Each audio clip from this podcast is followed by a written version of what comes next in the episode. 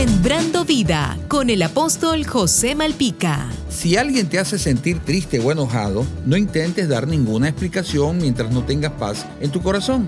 Si debes irremediablemente darle alguna explicación, entonces primero recupera tu calma. Mientras estamos molestos y no tenemos paz, tampoco tenemos discernimiento ni la capacidad de evaluar o juzgar. Si nos enojamos o reaccionamos de la misma forma que los demás, las buenas cosas que pueden ocurrir en nosotros huirán de nuestro entorno. Seamos sabios y pacientes en el trato para con los demás. El enojo ocurre no solamente por estímulos externos e internos, que se reflejan en nuestros actos. Usted siempre debe estar entrenado para controlar esas emociones.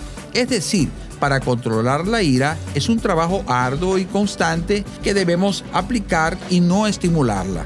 Muchas de las personas que me están escuchando día a día batallan contra esta conducta que les hace vivir amargados y aislados de la sociedad batallan cada día sin éxito. Jesús es el ejemplo perfecto a seguir. Dice la escritura que cuando le insultaban, Él no respondía con venganza. Si tú recibes a Jesús como el Señor de tu vida y le entregas tu corazón, Él te va a convertir en una persona mansa y apacible. La blanda respuesta calma la ira. Y recuerda, Jesús te dice, no te dejaré ni te desampararé.